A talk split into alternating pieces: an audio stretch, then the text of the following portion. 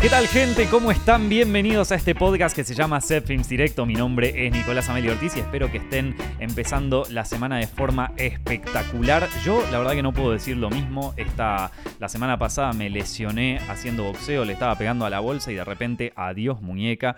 Así que ahora estoy tratando de recuperarme. Esta semana nada que tenga que ver con mover la muñeca.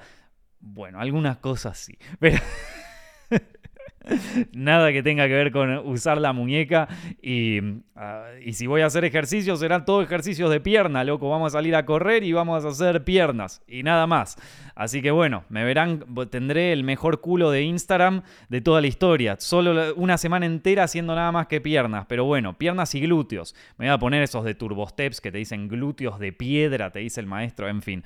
Eh, Nada, eh, empecé la semana así, eh, no solo con eso, sino que estoy grabando este podcast por segunda vez porque había un error en, el peso de los archivos y mi computadora justo estaba demasiado cargada y, dejó de grabar en un momento, yo no me di cuenta y acá estoy grabando por segunda vez porque el otro no se grabó nada, qué crack, qué maestro, y así estoy, perdiendo la voz un lunes, pero lo va a valer gente, lo va a valer porque si hay una cosa buena que tiene esta semana, si hay una buena cosa que tiene este comienzo, de semana, este comienzo de mes casi también, porque es el principio de junio, es que por fin, por fin podemos dejar atrás el tema de Johnny Depp y Amber Heard. Ya me tenía harto el tema, ya me tenía harto, pero no me tenía harto por el drama en sí y por todo eso, sino que me tenía harto ser un adicto a ese drama. Estaba en modo adicto. Yo, como muchos de ustedes, habré sido el Gil que cuando el juez iba a dar el veredicto, estaba refrescando ahí la, las noticias, a ver qué pasó, viendo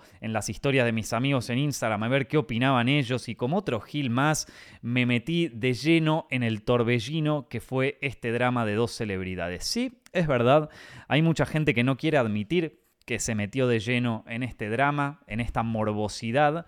Hay gente que, que no quiere admitir que cayó tan bajo quizás como nuestros padres cuando se, le eh, cuando se sentaban a leer revistas de chimento en los dentistas mientras esperábamos nuestro turno y nosotros los mirábamos como diciendo, mirá, qué bajo cayeron y acá estamos de nuevo, nosotros caímos igual de bajo que ellos. Pero como los millennials tenemos un síndrome de narcisismo extremo, eh, casi casi al nivel de Amber Heard y de Johnny Depp, no queremos eh, admitir que fuimos eh, absorbidos por todo este drama y por toda esta historia. Yo no tengo problema en admitir que lo fui, pero entiendo que mucha gente no. Entonces, le agregamos un par de, de inuendos sociopolíticos eh, o de temas así más académicos, si se quiere, cuál es la razón detrás, cuál es el coso de, qué es lo que pasó para generar más debate y más debate.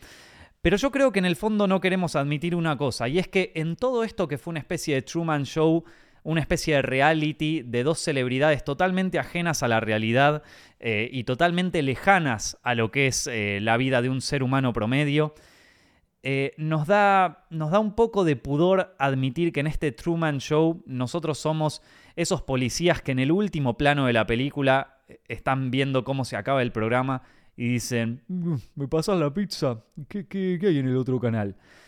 Esos dos personajes, tal como lo... Y por eso la película es fascinante. Ustedes saben que e, ese es el último plano de la película, es un plano de nosotros, gente.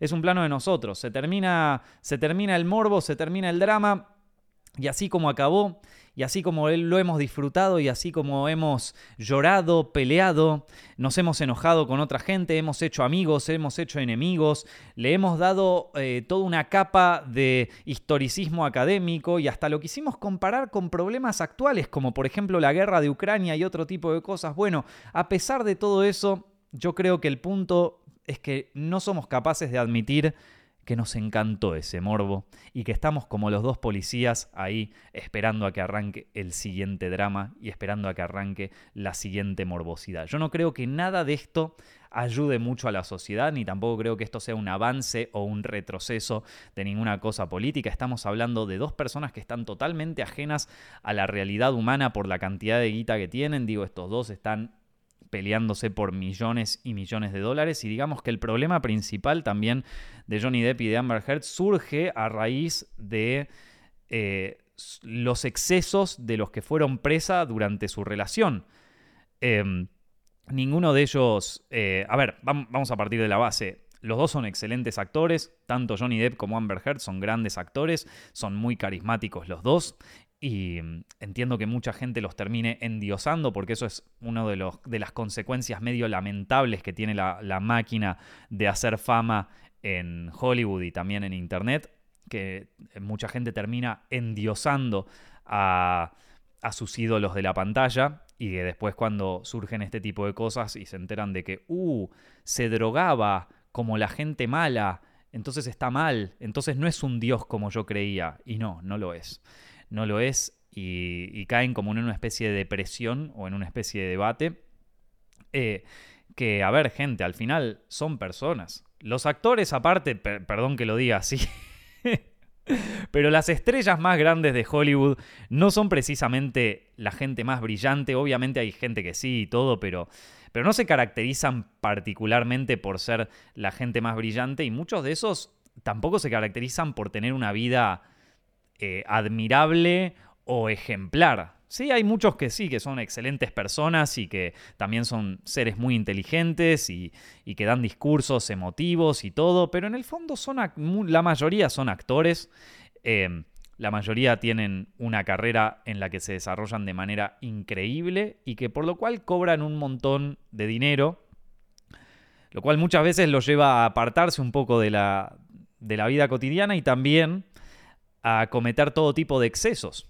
Digo, si uno se ponía tan morboso con este juicio como lo estaba yo en aquel momento, te das cuenta también de que la vida que llevaban estas dos personas no se reduce tanto a, bueno, fui abusada, bueno, en realidad el abusado fui yo, bueno, en realidad los dos somos medio toxis, o sea, esto se reduce a dos personas que lamentablemente estaban en un momento muy oscuro de sus vidas, en donde se entregaron a absolutamente todos los excesos habidos y por haber, a todas las drogas.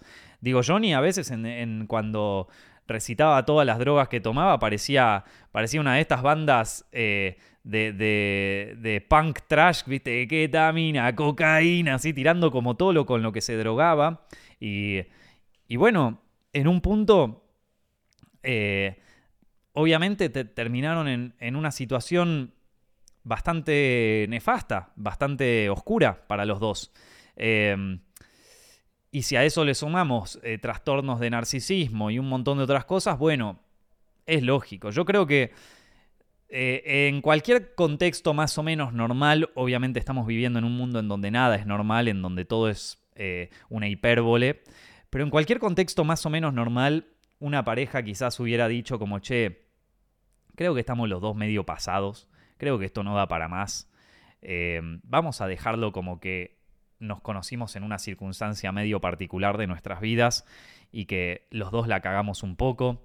Em, vos quizás me cagaste la cama, yo quizás revolí una botella, pero los dos estábamos bajo una influencia de drogas impresionante, bajo un nivel de vacíos emocionales enormes y creo que los dos nos lastimamos mucho innecesariamente. Vamos a dejarlo acá, dejémonos de joder y ya está. Y, listo, y se terminó la historia. Pero no, no, no, no, no, tenía que haber... Tenía que haber morbo, tenía que haber esto de escribir un artículo de que fui abusada, de que esto, de que lo otro, ¿viste? con toda la gente que lo sufre todos los días, tenemos que atender a este show de gente multimillonaria que, bueno, está bien, todo el mundo merece ser escuchado, creo. Sobre todo los, las estrellas y los actores, eso sin lugar a dudas. Pero bueno, al final de esto, gente, al final, quieras o no, te guste o no, es difícil admitir la realidad. Y es que fue un morbo, fue eh, eh, en poner en modo, a modo de entretenimiento eh, una temática que estaba muy agitada y que estaba muy caliente en nuestra cultura actual. Eh, fue poner sobre la mesa un montón de cosas que a muchos les despiertan como emociones muy fuertes y que sobre todo genera más odio entre la gente y por lo tanto genera más clics, más tráfico y quizás uno de los realities judiciales más exitosos de toda la historia de Hollywood. Quizás ahí, ahí más con el de con el de O.J. Simpson, que se, bueno, ya era crimen un poco más jodido, ¿no? Pero bueno, gente, no sé, eso es creo lo que puedo sacar yo. Eh, lo disfruté como un imbécil y ya está. Y como, y como los dos personajes en The Truman Show que se pasan la pizza y dicen como, a ver qué está en el próximo canal, yo esta vez voy a tratar, voy a tratar de apagar la tele, de apagar las redes sociales un ratito, creo que todos lo deberíamos hacer y ya está. En fin, eh, nada, e, e, eso es como para cerrar este tema, gente, yo la verdad que... Eh, venía, venía. Pero bueno, al final es como la bofetada de, Chris Rock y todo eso, ¿no? Como, eh, digo, pasó, la gente lo discutió, surgieron temas al respecto, se le dio un carácter sociocultural, el tema pasó. Y si yo te pregunto hoy, ¿qué pasó con, con lo de Chris Rock y todo eso? La mayoría ya se olvidó. La mayoría ya se olvidó.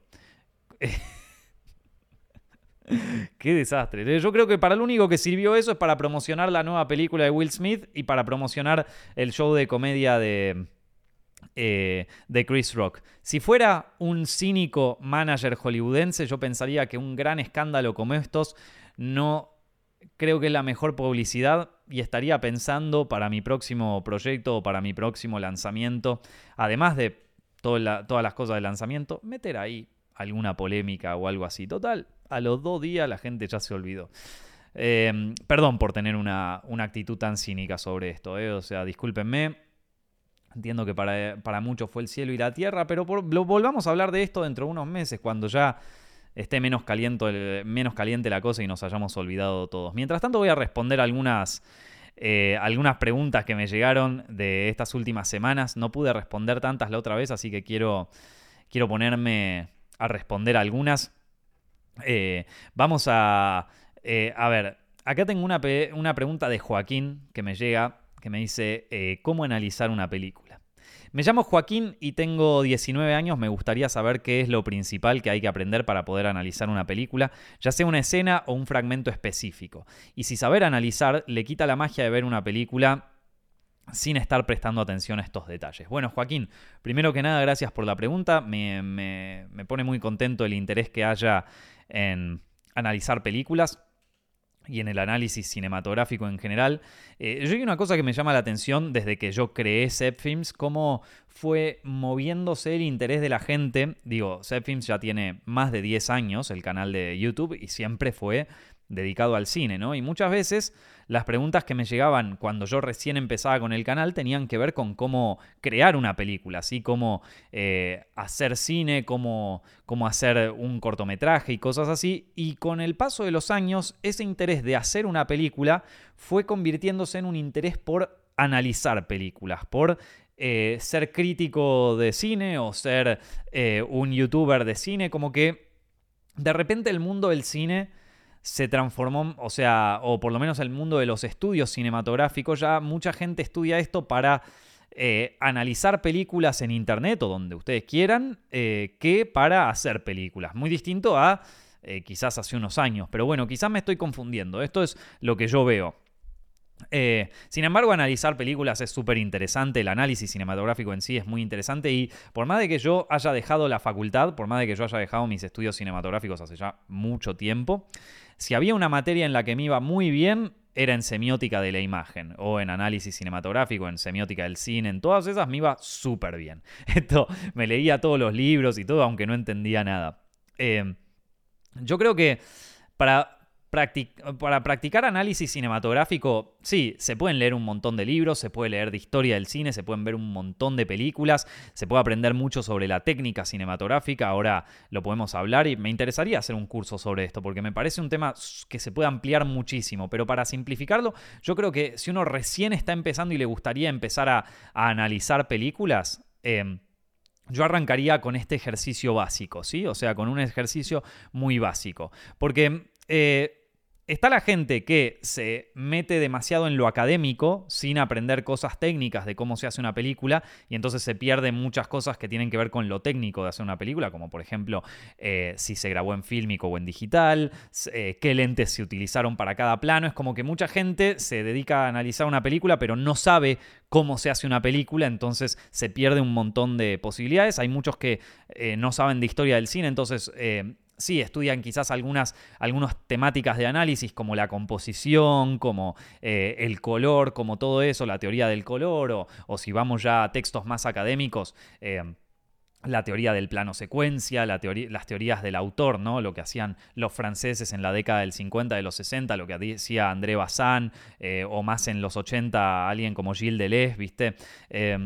Todos personajes que están muy relacionados con el universo académico de, del análisis cinematográfico, pero que, vamos a ser sinceros, ninguno tenía mucha idea de cómo agarrar una cámara. El único quizás que se animó fue Truffaut y Godard, pero el resto eh, estaban, estaban ahí. ¿eh? Bueno, Pasolini, que hizo el, el, ensayo sobre el plano secuencia, que es un ensayo muy conocido sobre análisis del plano secuencia justamente cinematográfico y que es un texto bastante jodido de comprender, por más de que explica un tema que una vez que lo entendés está buenísimo. Y no es tan complejo, pero él le da un aire de complejización loco que decís, ¿por qué? ¿Por qué no lo simplificabas un poco? Eh, bueno, están por un lado de este lado y después está por otro lado la gente que no tiene eh, no, no, tiene ni o sea, no tiene una idea más académica o más filosófica sobre el análisis cinematográfico, entonces yo creo que ahí a veces se queda eh, quizás sabe cómo se hace una película, sabe qué lente se utilizó, sabe cómo se grabó el sonido, sabe cosas básicas de, cómo están puestas las luces, cómo está armado el, arte, pero no tiene muchos conocimientos que vayan más allá de eso. Entonces te puede decir, sí, la fotografía me gustó, el arte estaba bien, estaba decente, esto pero bueno, ya está, hasta ahí llegó, ¿viste? Eh, entonces quizás no te puede decir cómo, bueno, a ver qué es lo que me transmite la fotografía en esta escena y quizás ahí necesitas cierto anclaje académico. Yo creo que un ejercicio muy, muy simple para, para empezar a analizar una película sin, sin, haber leído absolutamente ningún texto, sin haber visto absolutamente nada, es agarrar una película que te guste, una, una película que te haya gustado mucho y agarrar una escena, pero particularmente una escena que te haya generado una sensación fuerte, ¿no? Una sensación de, por ejemplo, de terror, de suspenso, una escena que te haya hecho reír, una escena que te haya hecho llorar, y eh, con cualquiera de esas eh, escenas que hayas visto, agarrar la escena y, separar, y, deconstruirla totalmente. O sea, agarrar todo, eh, desglosarla, perdón, deconstruirla no es la palabra. De, desglosarla totalmente en planos y en, o sea, cada uno de los planos ver... analizar de una forma bien básica todo lo que ves en esos planos, ¿no? Entonces, por ejemplo, hay una escena que te hizo llorar. Ok, agarremos esa escena, Vamos a ver cómo está construida. Ok, la escena tiene tres planos. Tiene un plano general, eh, tiene un primer plano, tiene un coso. Entonces te pones a ver, bueno, ¿en qué momento esta escena me hizo llorar? ¿Qué fue lo que pasó? Bueno, hay un momento que es acá, donde la música se levanta y donde el personaje le dice esto al otro y donde de repente tenemos un primer plano del personaje y lo vemos y ahí de repente yo conecté con el personaje, ¿no? Entonces ahí uno puede pensar, bueno, quizás... Eh, la razón por la que conecté con el personaje es porque le pude ver bien la cara y pude ver bien sus expresiones, ¿no? Quizás esto no sabemos muy bien por qué, ¿no? Pero vemos que fue un primer plano, era un plano de cerca de la, casa, de la cara del personaje, más la música, más todo esto, de repente yo estoy llorando en el cine. ¿Y por qué pasó esto? ¿Habrá sido por el primer plano? ¿Habrá sido que al poder conectar tanto con la expresión del actor pude conectar con las emociones que sentía el personaje en aquel momento y por lo tanto yo también pude conectar con esas sensaciones que son humanas y en las cuales igual yo también me siento reflejado? Y, fue gracias a que el director eligió ese primer plano para transmitir esos sentimientos sobre mí que, me llegó así. Yo entiendo, esto, que te estoy diciendo es como ultra simple, ultra básico, pero bueno, de algún lugar hay que empezar, ¿no?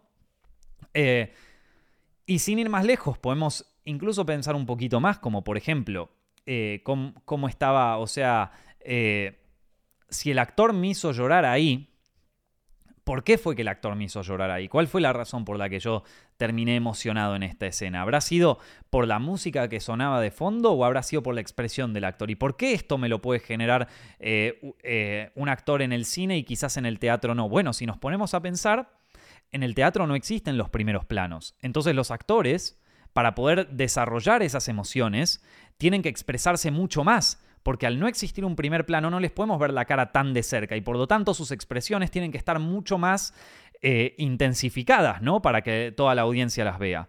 Y por el contrario, si un actor de cine marca apenas sus expresiones, en un primer plano se van a marcar muchísimo.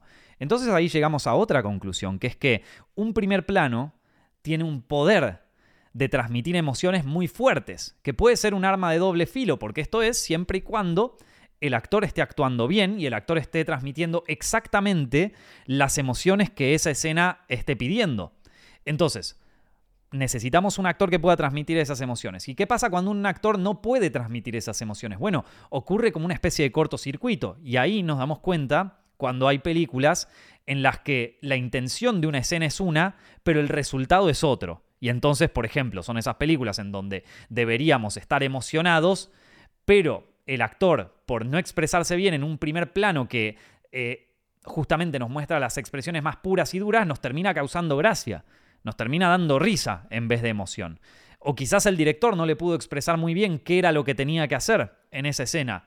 Y terminamos teniendo una escena en donde nos reímos en vez de llorar. O en donde nos reímos en vez de eh, tener miedo. O en donde si tenían que hacer un chiste, no nos reímos. Eh, bueno, nada, las opciones son infinitas, pero ahí entendemos el poder que tiene un primer plano con un actor para bien y para mal. Y lo importante que es de parte del director poder eh, transmitir las emociones que está buscando en el guion a través de su cámara, a través de la posición de la cámara, a través del plano, en este caso un primer plano, y a través de la dirección de los actores, ¿no? Y como todas esas cosas eh, se movieron de la manera perfecta para que vos como espectador te hayas puesto a llorar y te hayas emocionado en esa escena. Porque en definitiva lo, que buscan la mayoría de los directores es generar sensaciones en los espectadores, es generar sensación, eh, una sensación en la otra persona. Y si lo logra bien, bueno, tenemos este resultado, ¿no? Pero no es solamente que me puse a llorar, que me emocionó la escena, ¿no? Hay un montón de engranajes que están moviéndose ahí y que recién acabamos de analizar así al voleo, bien fácil, bien rápido, bien simplificado. Eh, pero que le podemos agregar más cosas, como por ejemplo, eh, si yo soy director y ya sé que un primer plano tiene ese poder, otra cosa que podría hacer para agregarle más poder a ese plano es eh, tener el fondo fuera de foco, cosa de que el espectador se, eh, o sea, se concentre mil por ciento en la expresión del personaje o en la expresión del actor. Y entonces ahí ya entra un tema técnico. ¿Cómo hacemos para que el fondo salga fuera de foco? Bueno, una de las formas es reduciendo la profundidad de campo, que eso se consigue de una forma técnica, es abriendo lo más posible el diafragma de nuestra cámara, de nuestro lente, perdón. Y entonces ahí nos damos cuenta cómo no solamente juegan los actores, no solamente juega la intención, no solamente juega el guion, la música que sonaba de fondo, sino que también los aspectos técnicos. Por eso es ahí donde se empiezan a mezclar muchas cosas, en donde nos sirve tener todo este conocimiento. Y si vamos más atrás, solo podemos decir, ¿y por qué un primer plano? Bueno, evidentemente el primer plano funciona bien para, para eso, para transmitir emociones. Y si nos vamos más atrás en la historia del cine, ¿qué, qué otros ¿Qué, otros primeros planos existieron así muy conocidos? Y tenemos, por ejemplo, el Juana de Arco de Dreyer, que es quizás uno de los primeros planos más conocidos de la historia y que nos muestran a la actriz llorando a más no poder, en donde incluso en una película que, fue hecha hace más de 100 años, podemos sentir la emocionalidad, porque esto es algo primitivo, ¿no? Y entonces ahí ya estamos incluyendo un poco de temas de historia del cine, ¿no? La historia del primer plano. Y bueno, veamos otros ejemplos de primeros planos en la historia y cómo funcionaron y por qué funcionaron y por qué. Bueno, y ahí le estamos agregando la pata de historia del cine. Y si le agregas también la pata académica, también lo puedes poner dentro de lo que sería el significado de un primer plano eh, a nivel semiótico, si se quiere, ¿no? O sea, qué significados tiene el primer plano, qué significados tiene eh, en relación al plano general, y bueno, eh, que quizás en la historia del cine o quizás en cosas no solamente se usó el primer plano para transmitir emociones, sino que también en muchos casos se usó para transmitir, qué sé yo, recuerdos, por ejemplo, y eso se logró a través del montaje, donde pasamos de un plano del personaje mirando algo a el eh, perdón, donde agarramos un personaje teniendo un primer plano y después cortamos hacia otra cosa y dependiendo hacia qué otra cosa estemos cortando, la emoción que nos transmitía el personaje en el primer plano anterior puede significar cosas distintas. Y entonces es ahí donde agarra un tema académico de cine, que es el efecto Kuleshov, que es dependiendo de cómo vos eh, edites una película o edites un material, eh, la, intención que va a tener ese plano o, la emoción que transmite ese plano puede ser distinta. Y entonces a todo eso que le. a, todo el bagaje básico que ya teníamos de, de interpretación o de análisis, le podemos agregar también un análisis académico. ¿Qué hubiera pasado si este primer plano, en vez de cortarnos hacia otra cosa, cortaba hacia algo que capaz nos hacía reír? De hecho, eh, eso lo ves mucho en, ese meme, ¿se acuerdan el meme de, Jurassic Park? Que, es una escena emocionante, ¿no? En la, escena de Jurassic Park, eh, cuando los personajes paran el auto y de repente lo tenemos al, al, protagonista de la peli, que no me acuerdo cómo se llamaba, que se saca los lentes así y mira hacia el coso y que en la película real eh, corta a el, brontosaurio, ¿no? Que justo le, da vuelta la cabeza a, la, chica esta y están los dos mirando ahí y miran el brontosaurio, no lo pueden creer y entre medio la música de John Williams y todo. Bueno, lo que se hace mucho en memes de internet con eso es, en vez de cortar a lo que ve el personaje, corta a, una cosa totalmente ridícula que nos termina causando gracia, eh, más que emoción. Cuando vos lo ves en la película, te emocionás, te largas a llorar, aunque sepas que los dinosaurios son de mentira, aunque sepas que todo eso es de mentira, te genera una emoción, una emoción totalmente eh, visceral y real. Eh, pero también lo logra gracias al montaje. Que si vos lo montás con otra cosa, en, en vez de generarte emoción, en vez de generarte eh, que, te agarre como una, especie de, claro, de emoción muy pura y que vuelvas un poco a tu infancia y a, todo esto de lo que es la ilusión que está viviendo vos, pero a la vez los personajes, pasas a algo que te parece ridículo y que te terminas riendo, ¿viste? Eh, entonces nada, es ahí donde uno ya empieza a darle caracteres eh, académicos, de análisis académico, a obras cinematográficas o incluso a memes de internet, ¿no? Entonces, nada, mm, si vos me preguntás, yo lo primero que haría es agarrar una película, pero no, no, tiene que ser un clásico del cine o algo así. Agarrar una película que te haya gustado, que te haya hecho reír y, que la puedas. Eh, y que, sobre todo, alguna escena que, puedas agarrar y.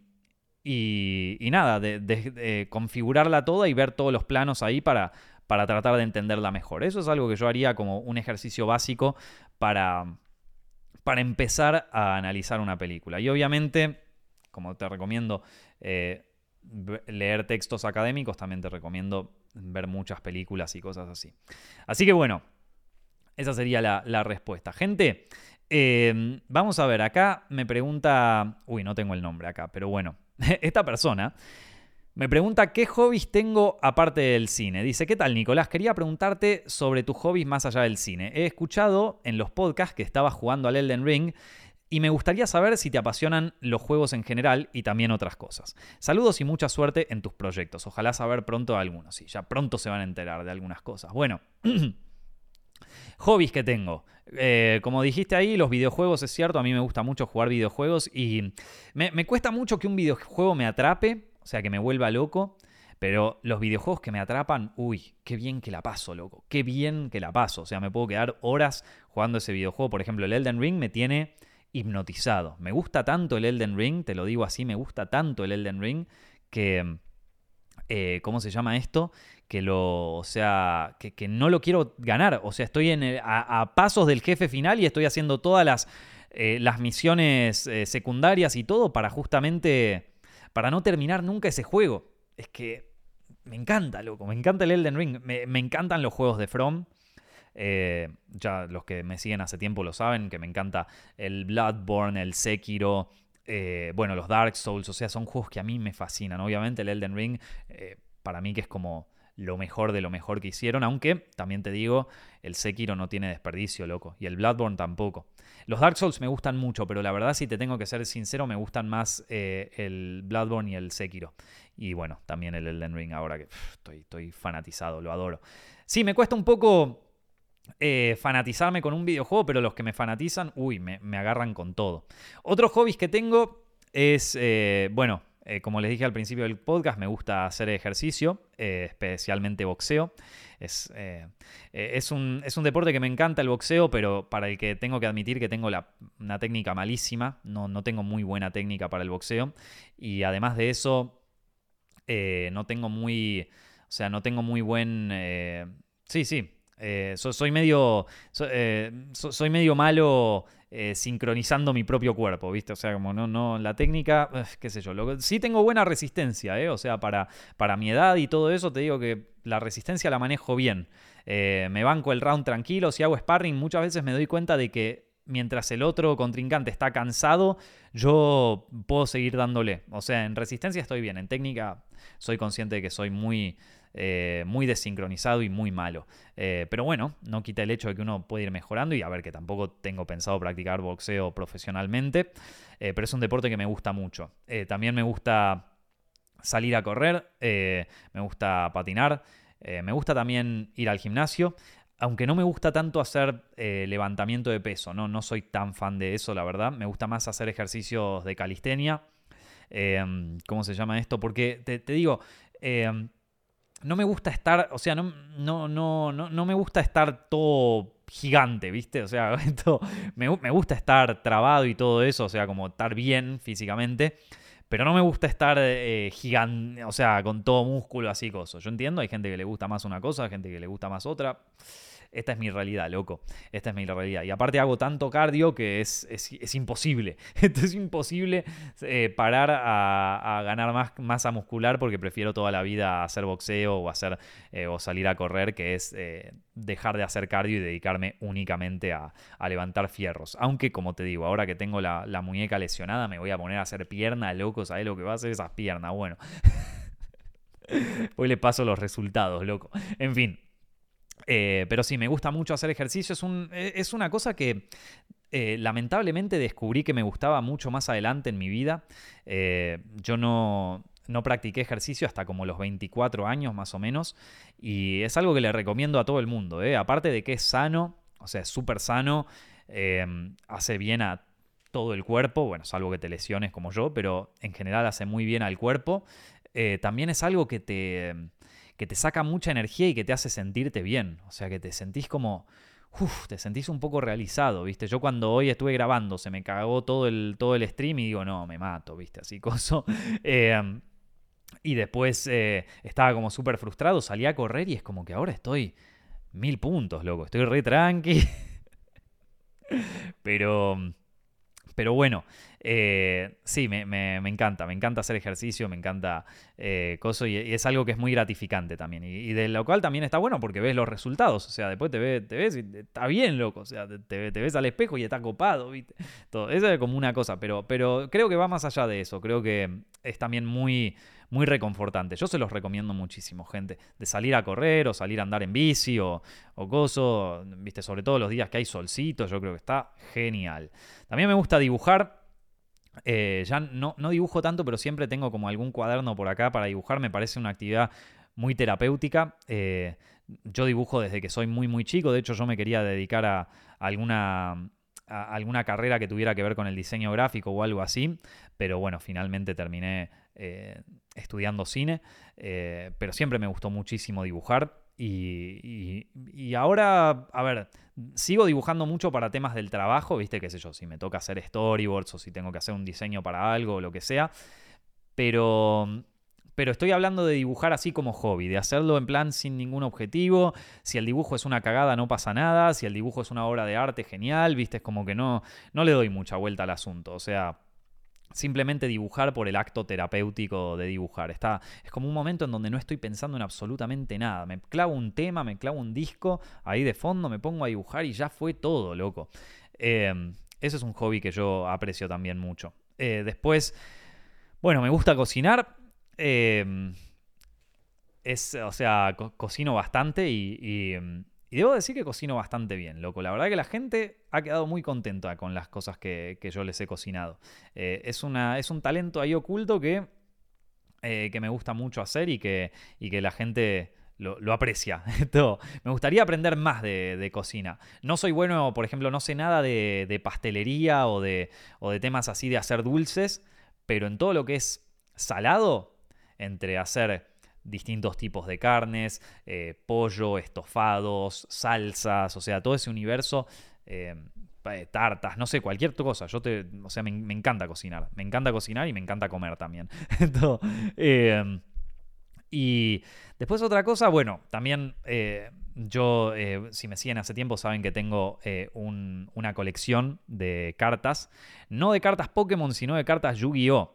Porque cuando yo era muy chico, yo las coleccionaba, de hecho un montón de las cartas que tengo son de aquella época de cuando coleccionaba y me trae mucha nostalgia, loco, me trae mucha nostalgia y, tengo casi toda la colección de, todas las cartas que yo jugaba cuando era chico, solamente las que jugaba cuando era chico, que son eh, las de, o sea, de, los primeros sets que salieron de, de Yu-Gi-Oh! Esos eran los que yo coleccionaba cuando, cuando era más chico y son los que colecciono ahora. Em, y las tengo casi todas. un día les voy a mostrar mi colección. Esto, ahora estoy comprándome algunas primeras ediciones, pero bueno, eso es porque me gusta gastarme guita en pelotudeces. Em, pero fuera de eso, sí, sí, me encanta, me encanta coleccionar eso. Te diría que es un hobby. Eh, es un hobby caro. pero bueno. Eh, ahí, ahí va, ahí va la guita, loco.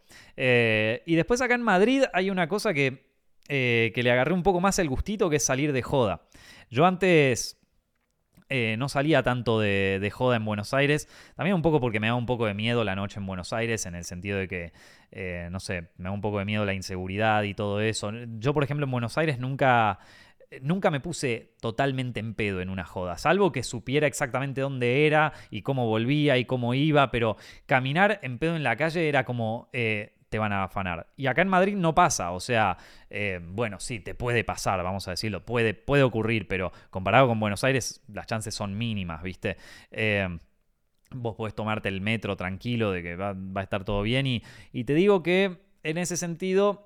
Eh, me, hizo, me hizo apreciar un poco más la joda, pero no solamente por el tema inseguridad, sino que también por el tema de variedad. Yo creo que acá en Madrid hay, eh, no sé en el resto de España, pero por lo menos acá en Madrid hay muchísimas opciones para salir de fiesta y ahí están como todos los gustos cubiertos, ¿viste? ¿Te, gusta salir de joda extrema y, hacerte mierda? Bueno, está esta opción. ¿Te gusta ir a algo más tranqui? Bueno, está esto. ¿Te gusta eh, ir a un karaoke a cantar? Bueno, está esto. ¿Te gusta el reggaetón? Acá. ¿Te gusta la electrónica? Acá. ¿Te gusta el death metal? Ahí, ¿viste? O sea, es como que tenés, eh, tenés de todo eh, y todo en, relativamente cerca, ¿viste? Y todo se llena y todo está bueno. Siento que, quizás me equivoco con esto, pero siento que en Argentina eh, no tenía tantas opciones eh, en ese sentido. a ver, Argentina también tiene un montón de cosas copadas, ¿no? Ya saben que a, mí, me, sea, me encantaban un montón de cosas, pero una que no me encantaba tanto era, la, era la, escena de lo que es la joda allá en, en Buenos Aires no quiere decir que no haya ido. Ellos he, ido un montón de jodas y también terminé en pedo muchas veces, pero en general me, generaba más estrés que otra cosa salir de joda eh, allá. Y acá es como que una vez que me liberé de esa mochila, eh, nada, es como que creo que eh, pude disfrutar más de eso como, como, bueno, no sé si un hobby, pero la, la pude gestionar un poco mejor. Acá tengo una pregunta de un suscriptor al que le rompieron el corazón, gente. Le rompieron el, corazón, pobre. Así que vamos a tratar de, ayudarlo. Em, me escribe Nico, estos últimos días estuve estresadísimo y la verdad es que descubrir tu podcast fue genial. Me alegro mucho, loco.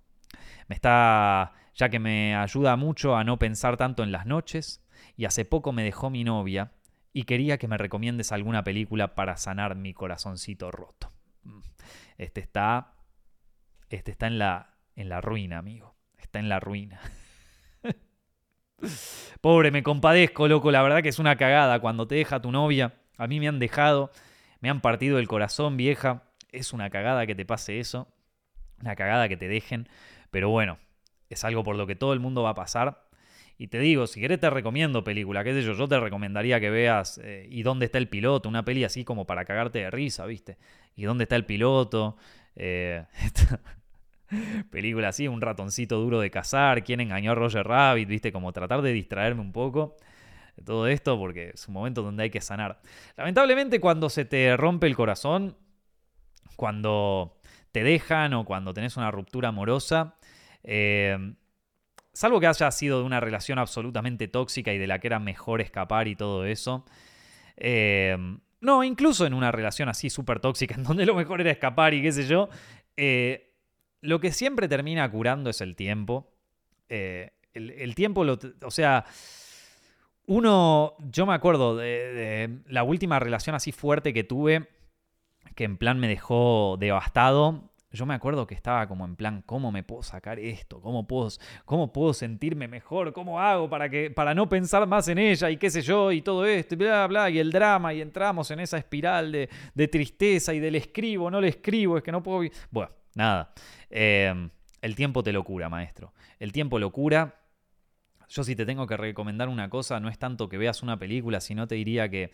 Em, eh, quizás es un poco drástico lo que te voy a decir, pero que cortes cualquier tipo de conexión con esta persona. Eh, si, te dejó, ya está, no hay chance de que vuelva, no le des tantas vueltas, eh, no la busques como que vuelva, no busques una oportunidad. entiendo que hay mucha gente que, lo busca, pero yo creo que te va a hacer peor que cosas. Si lo dejaron es por algo, amigo. Y, nada, tratar de recuperar algo que ya está muerto, ya está. O sea, dejémoslo, dejémoslo ahí. Te lo digo por experiencia, ¿eh? O sea, eh, trataría de, de, cortar cualquier tipo de conexión, eh, pero no en el sentido de bloquearla de todos lados, ni qué sé yo. No, nada, silenciala, viste, no, no, eh, no, no, no trates de hablar más con ella y si te habla tampoco te, metas a, conversar con ella. No porque hayas vivido una relación mala ni nada de eso, quizás vivieron una relación espectacular y todo, pero hay un momento en donde si se terminó, se terminó, loco, ya está. Ya está, bueno, es una lástima hay que pasar por un periodo de duelo, eh, pero ese periodo de duelo hay que pasarlo solo, no regocijándose en los viejos tiempos y a ver si podemos... No, ya está, ya está.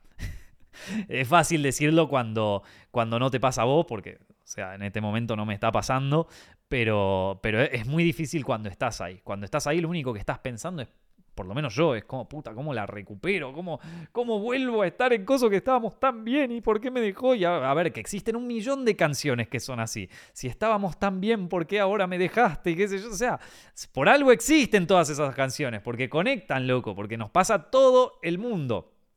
Pero si te tengo que recomendar algo, hay que, hay que cortar esa, esa conexión, hay que cerrar el ciclo, hay que pasar un duelo en el que está bueno poder pasarlo con amigos, poder conectar con, con gente que quizás eh, no te veías hace tiempo porque estabas en esta relación. Eh, yo no te voy a decir que de entrada salgas y eh, salí con otra, ya, ponete en pedo, cogete a la primera que encuentres, porque no sé si ayuda mucho. de hecho, yo me acuerdo que cuando, cuando había cortado mi última relación, así la más seria de todas, como en plan una que yo estaba como súper metido y todo, durante un tiempo como estaba en modo virginidad total, como recuperé la virginidad, no quiero, no, quiero estar con nadie, no quiero ni besarme con nadie. Estaba tan, o sea, había perdido tanto la libido eh, durante ese duelo, me sentía tan mal anímicamente que no quería estar con nadie, con nadie. Me costó muchísimo volver a estar con alguien de nuevo. Eh, entonces, eh, eso no, no, no, te lo voy a recomendar, pero bueno, si tenés ganas de salir ahí, ponerte en pie, pedo, salir de joda y todo eso también.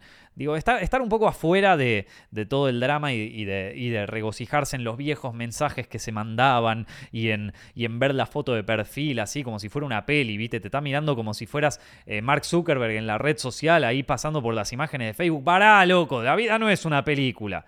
Basta de sufrir, ¿viste? no, pero bueno. Eh, es eh, eh, en donde quizás está bueno. Lo, bueno que tiene cortar este tipo de relaciones es que por una vez en nuestra vida, sobre todo em, siendo hombres, es un, es un, buen momento.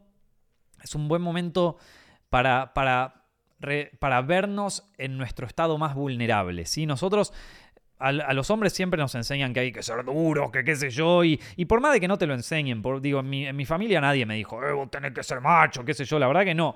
Pero digamos que tenemos como, o sea, nos, cuesta mucho más eh, expresar nuestros sentimientos, nos cuesta mucho más mostrarnos vulnerables, eh, todo ese tipo de cosas, y cuando uno corta una relación, es un momento, o cuando lo dejan a él, es un momento en donde nos encontramos súper vulnerables. Y no toda la vida no en todas las situaciones de tu vida te vas a encontrar en ese estado tan vulnerable. Y es un buen momento para, para hacer un poco de introspección, para verte en ese estado, para ver, bueno, mira, así soy yo cuando estoy en la mierda, así soy yo cuando estoy vulnerable totalmente. ¿Cómo soy? ¿Cómo son mis sentimientos? ¿Cómo me siento acá? ¿A quién me acerco? ¿Me acerco a mi familia? ¿Me acerco a mis amigos? Eh, ¿Cómo lo estoy eh, transitando toda esta, toda esta ruptura? ¿Qué, qué, cosas me duelen? ¿Y, qué es esto de que me duele que quizás tenga algo que ver conmigo de, de, mucho antes que esta persona? ¿Qué tiene que ver esto con mi forma de generar vínculos y con mi forma? Entonces de repente vas a encontrar una persona muy vulnerable dentro tuyo con la que con la que está bueno conversar, con la que sobre todo nosotros los hombres no conversamos muy seguido y que y que está bueno pararse a conversar un poco con esa persona y decirle, che, loco, ¿estás bien? A ver, ¿qué, qué pasa? ¿Qué pasa? Contame. Y que te cuente. Y que se largue a llorar y que te, tire todo. Porque después uno vuelve, después, después pasa el tiempo y, te, bueno, eh, te desencantás, deja, o sea, dejas de tener ese, e, ese como, esa nostalgia de los cosos, te, te desenamorás, ya, eh, no, no, ya no te gusta más ella, ella es como que la superaste y todo eso justo en ese momento, no sé qué, no sé qué poder mágico tienen las chicas que en el momento que las superamos te mandan ese mensaje, che, loco, ¿cómo estás? Es un tema que tienen un poder mágico, loco. ¿Cómo hacen? Chicas, ¿cómo hacen? Díganme. ¿Alguien me tiene que explicar? Bueno, en fin. Pero detrás de toda la joda, llega un momento en donde ya la superás, en donde ya bueno, empezás a salir de nuevo, ya volvés a, verte con gente, ya volvés a salir, ya volvés a tu trabajo normal y ya, viste, dejate de llorar, nos dejamos de joder, volvemos a la vida como estaba y listo, ya está, y volvemos con todo, viste. Y, entonces ahí es como que, bueno, te olvidas un poco de, de esa persona más vulnerable que sigue siendo parte de vos y que sigue siendo un componente de tu personalidad total al que muchas veces no le prestamos atención. Entonces yo aprovecharía para eso sobre todo, para conectar con esa parte y te puedes sentar a escribir y te puedes sentar a ver cosas. Es un buen momento también para generar ideas, ¿no? Porque cuando uno está tan vulnerable, estamos funcionando a emociones puras, que no es algo que nos pase muy seguido en la vida, ¿viste? Que estemos a mil con nuestras emociones más, más puras del mundo. Por eso consumimos tantas cosas, por eso consumimos tantas emociones, para que justamente nos eh, podamos reflejarnos a nosotros en esa persona que está emocionada, ¿no? Por eso lo que les contaba antes de, Johnny Depp y Amber Heard, creo que a través de todo ese drama nosotros también pudimos hacer cierta catarsis, ¿viste? Em, y de nuevo, no hay ningún reparo en ser los policías estos, ¿no? Pero... Em, pero bueno, es un momento en donde encontramos mucha vulnerabilidad y donde podemos conectar mucho también con nuestra, eh, con ese lado nuestro, con el lado más emocional. Yo eh, tengo un guion que es un guion que nunca pude vender, nunca lo pude vender, loco. Eh, algún día lo venderé, para mí es un buen guion. Es un, es guion que escribí justamente cuando había pasado por un momento muy vulnerable de mi vida. y que me gusta mucho también por eso, como que siento que cuando que eso que escribí no lo podría volver a escribir si no, si no pasaba por esto. Y ahí viene la otra cosa que es que en general no le tengan miedo a sus sentimientos. Eh, esto es algo que a mí me costó mucho eh, acercarme a esta idea. Pero en la vida nos vamos a encontrar con un montón de sentimientos, con un montón de sentimientos positivos, negativos. Eh, vamos a ser víctimas y vamos a ser victimarios muchas veces. vamos a sentir dolor y también vamos a causar dolor, porque la vida no, no es tan fácil ser una persona moralmente intachable. Por más de que algunos en internet te digan que lo son, no, no, no es posible. A veces vamos a causar dolor y nos vamos a arrepentir. Eh, pero bueno, nada, viviendo todas estas cosas vamos a experimentar un montón de sentimientos y todos esos sentimientos son útiles para conocernos a nosotros también como personas y si son creativos te pueden ser muy útiles para, para escribir una historia o para algo así. Eh, nada, espero que, te haya servido, loco. No, no sé si esto ayudó mucho o fue peor. Eh, pero nada, loco, nada, no vamos, vamos a ponernos en pedo, vámonos de puta, ya está, viste, dejá esta joda La cagaba, la cagaba, venía con todo un, un tema re. venía un tema re. Todo re, re, viste, así filosófico y qué sé yo, y de repente, cha, no, a la mierda, loco, a la mierda. eh, Qué loco. Pero bueno, gente. Em, a ver, voy a ver si tengo alguna alguna preguntuki más acá, alguna preguntita más que hayan llegado en el mail. Si quieren, si quieren mandarme preguntas, me lo pueden mandar al mail que, dejé de acá de los directos, que es directo arroba De nuevo, directo arroba Ahí, ahí pueden mandar la pregunta que ustedes quieran. Puede ser sobre cine o como pueden ver recién, puede ser sobre sus sentimientos. Yo feliz de la vida. Eh, bueno, acá tenemos eh, una pregunta de Valentín que dice, hola, me llamo Valentín, soy estudiante de la FADU en Argentina, estoy estudiando diseño de imagen y sonido y estoy empezando a encarar mis primeros proyectos. Uno de los grandes problemas que estoy empezando a tener son la falta de confianza. A veces pienso que es imposible conseguir lo que uno sueña. La pregunta es, ¿cómo hiciste para sortear esas frustraciones e inseguridades en tus comienzos y en la actualidad? Em, sí, es, es complicado, sobre todo cuando uno recién empieza la carrera pelear contra sus inseguridades. Como les, les, dije recién, somos seres humanos y todos tenemos nuestras vulnerabilidades y a, algunos nos da mucho miedo. Pero te voy a decir dos cosas. Primero, hay una cosa en este mensaje que eh, a mí me llama poderosamente la, la atención, que es a veces pienso que es imposible conseguir lo que uno sueña. Y esto lo veo muy seguido. Me, llegan muchas preguntas diciendo como, ¿cómo puedo llegar a ganarme un Oscar? ¿Cómo puedo llegar a ser exitoso? Quiero ser como Scorsese y como eh, un delirio de gran... Eh, eh, que quizás no es en este caso, quizás no es en este caso. Pero lo estoy viendo en muchas preguntas que llegan así de este estilo. Que a veces bordean el delirio de grandeza, ¿viste? ¿Cómo puedo, o sea, como que tu sueño, ¿cuál es tu sueño? Vamos a empezar por esa pregunta. ¿Cuál es tu sueño? ¿Cuál es tu sueño? ¿Lograr eh, concretar uno de estos proyectos? Bueno, a ver, en ese caso, agarra la cámara de tu teléfono móvil y grabate un corto. No, no, pero quiero hacer algo exitoso. Bueno, entonces tu sueño es otra cosa. No es salir a filmar. Es ser alguien exitoso, ¿viste?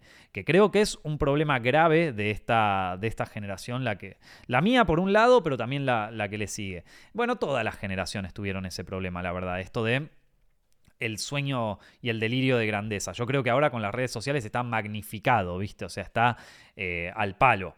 Eh, quiero tener tantos suscriptores en TikTok, ¿viste? Quiero tener tanto... Es, eh, es algo fuerte. entonces, yo creo que primero hay que bajar un poco las expectativas, en el sentido de pensar un poco cuál es tu sueño realmente. Porque un sueño así de, de éxito y de coso, mirá a Johnny Depp y Amber Heard. Los dos tendrían lo que para algunos sería el sueño más grande del mundo, que es ser una estrella en Hollywood. Y sin embargo, mirá el vacío emocional que tenían estas dos personas que terminaron donde terminaron, ¿no? Entonces, ojo, eh, no, no siempre es, o sea, hay que pensar bien un poco cuál es el sueño realmente. Entonces, mucha gente, eh, yo por ejemplo, una de las cosas que tenía, en este caso a favor, es que no, no soñaba con la grandeza, no soñaba con ser el mejor director ni nada de eso. La verdad que no, porque en ese momento yo no tenía ningún contacto en la industria, no tenía, no conocía a nadie, estaba totalmente perdido en ese universo. Eh, y, pensé que la verdad que yo ya estaba jugado, o sea, como eh, te tiran siempre esto en la facultad, ¿viste? Que si no tenés contacto en la industria ya está, cagaste, ¿viste? Eh, entonces yo la verdad que me lo creí mucho tiempo y, y medio que dije, bueno, ya está, si total contactos en la industria no tengo, no voy a llegar muy lejos, así que voy a hacer los cortos y los cortos que haga los quiero hacer bien y que me gusten y pasarla bien. Y voy a hacer este canal en YouTube. Yo sé que nadie está haciendo cosas en YouTube en este momento, pero yo a mí me parece divertido, lo voy a hacer. Viste, es como bueno, y me di cuenta de que trabajar en equipo me gustaba mucho, de que trabajar con gente que le gustaba el cine también me gustaba, em, que también tenía ciertas capacidades didácticas y ciertas capacidades de liderazgo que, que, no sabía que tenía, porque hasta entonces nunca había sido el líder en un proyecto, entonces eh, descubrí una cosa mía que me gustaba mucho y, que trascendía todo lo que tenía que, ver con eh, ser el más exitoso, porque yo, más allá de todo eso, creo que todos los proyectos que yo hice, yo estoy contento de haberlos hecho. Y, con mayor o menor éxito, estoy, la verdad que muy orgulloso de las cosas que fui haciendo. Entonces, lo primero que pensaría es eso. Eh, es eh, quizás dejar el, primer miedo eh, es eso, tenerle miedo a nuestros propios deseos, ¿no? O sea, de quiero ser el más grande, pero ¿qué pasa si no lo logro? Vamos un poquito más atrás, loco. Vamos un poco más tranquilos, vamos un poco más a, a, lo básico, ¿viste? ¿Por qué no empezamos un poquito más simple? Porque Johnny Depp no empezó siendo Johnny Depp desde el día 1. Estoy seguro de que Johnny Depp habrá empezado con un par de comerciales de mierda y un par de cosas de mierda y algunas cortos o cosas habrá hecho de las que él se debe arrepentir hasta el día de hoy, mucho más que eh, haber salido con Amber Heard, ¿viste? Entonces esto... Eh, eh, entonces nadie empieza siendo el crack de los cracks, ¿viste? Entonces, ¿por, qué no empezamos por algo tranqui? ¿Por qué no empezamos haciendo un corto con nuestros amigos, viendo qué tal nos sale, a ver qué cosas nos salieron bien, qué cosas nos salieron mal, qué podemos mejorar para el próximo y así sucesivamente? Quizás veas en eso que quizás la dirección de cine no te gusta tanto, que quizás te gusta más actuar, no sé, por ejemplo, que te gusta más la dirección de fotografía o alguna cosa así. El siguiente problema que yo veo también es el miedo a ser rechazados, el miedo a, a, que, a que no les guste lo que hicimos, a que hagamos una obra y que no, no les guste a la gente y que nos la critiquen y que nos digan que es una mierda y qué sé yo. Bueno, yo acá otra ventaja que tuve de ser un, de ser un marginado en el colegio. Yo en el colegio, la verdad que eh, yo, y mis amigos éramos como los giles del colegio, éramos verdaderamente los marginados. Em, siempre nos trataban como de los pelotudos porque veíamos anime en aquel momento que era tipo sacrilegio.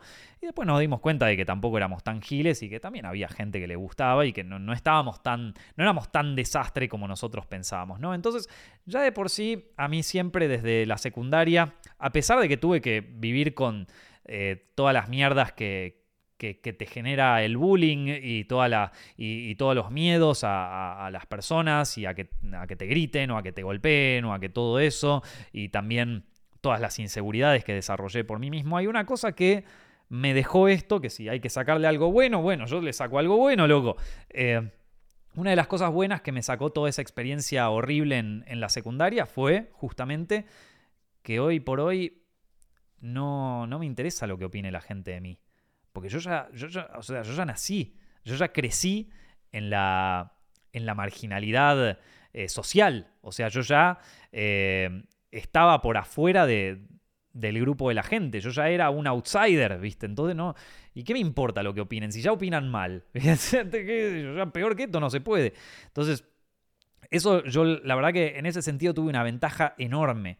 Porque es cierto que mucha gente se queda trabada en, uy, ¿qué pensarán de mí? Uy, ¿qué van a decir? ¿Y qué van a hacer? Y qué sé yo.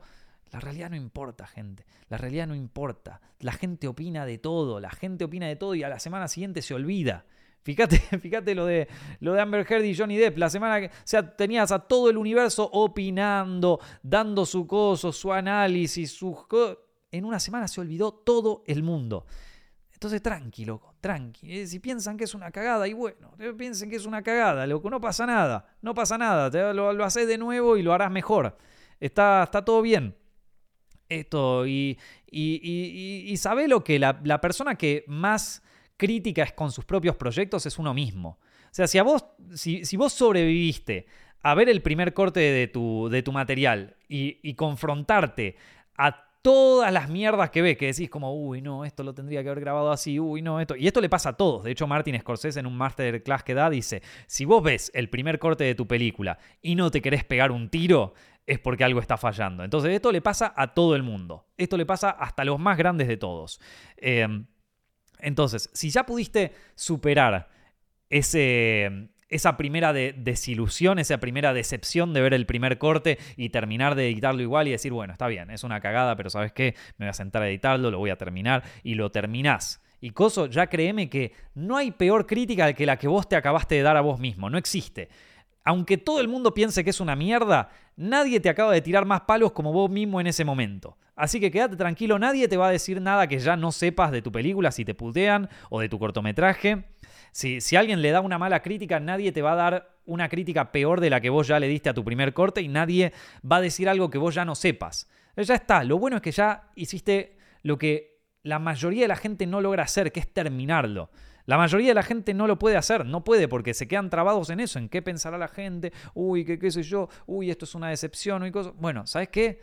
Es el primer trabajo que hice también. O sea, sí, estoy decepcionado, no me gustó, no es lo que yo pensaba que iba a quedar, no era cosa, también pero es el primer trabajo que hice. Y vamos a ser sinceros, nadie hace una obra maestra, salvo que muy pocas personas en la, historia hicieron que su primera obra sea una obra maestra, muy pocas. Casi nadie, de hecho, si te pones a ver más en detalle.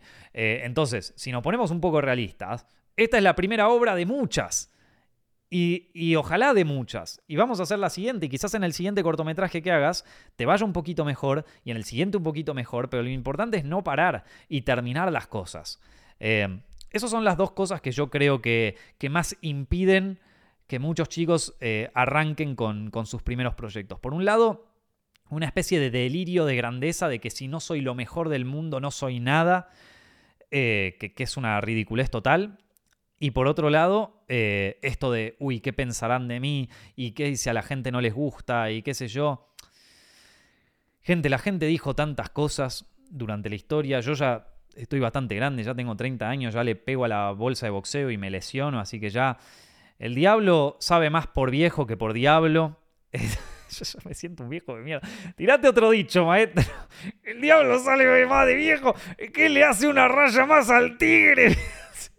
Ya, está, ya, estamos, ya estamos en la ruina, amigo, ya estamos en la ruina.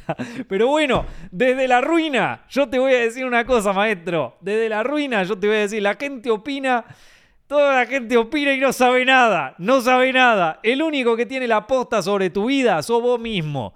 Anda a hacer el puto corto, terminalo, pasala bien, hace amigos entre ellos, divertite, sonreí, reíte que la vida está para eso, para cagarse de risa un poco, para pasarla bien y para cuando seas un chabón de 30 años como yo decir, che, ¿sabes qué, loco? Está bien, no habré hecho las mejores cosas, pero bien, boludo, cómo me cagué de risa, qué suerte que tuve de, de aprovechar mis 20 y de, y de cagarme un tiempo de risa, loco. Aprovechenlo, no sean una puta idea del regalo que tienen ahí y de, y de cómo se están auto boicoteando, en serio, posta. Eh, y no dejen que nadie les diga lo contrario, loco. Si alguien te dice esto es una mierda, no lo hagas, ¿qué va a pensar la gente? Vos decirle chupala, amigo, chupala, vos y todos los que están atrás se puede sentar a chuparla. Ahí está. Uh, loco, qué peso te saqué de encima, amigo, con esto que te digo. Nada, gente, espero que hayan disfrutado el podcast, espero que la pasen increíble eh, y que tengan una semana espectacular. Les mando un abrazo muy, muy grande. Nos estamos viendo la semana que viene.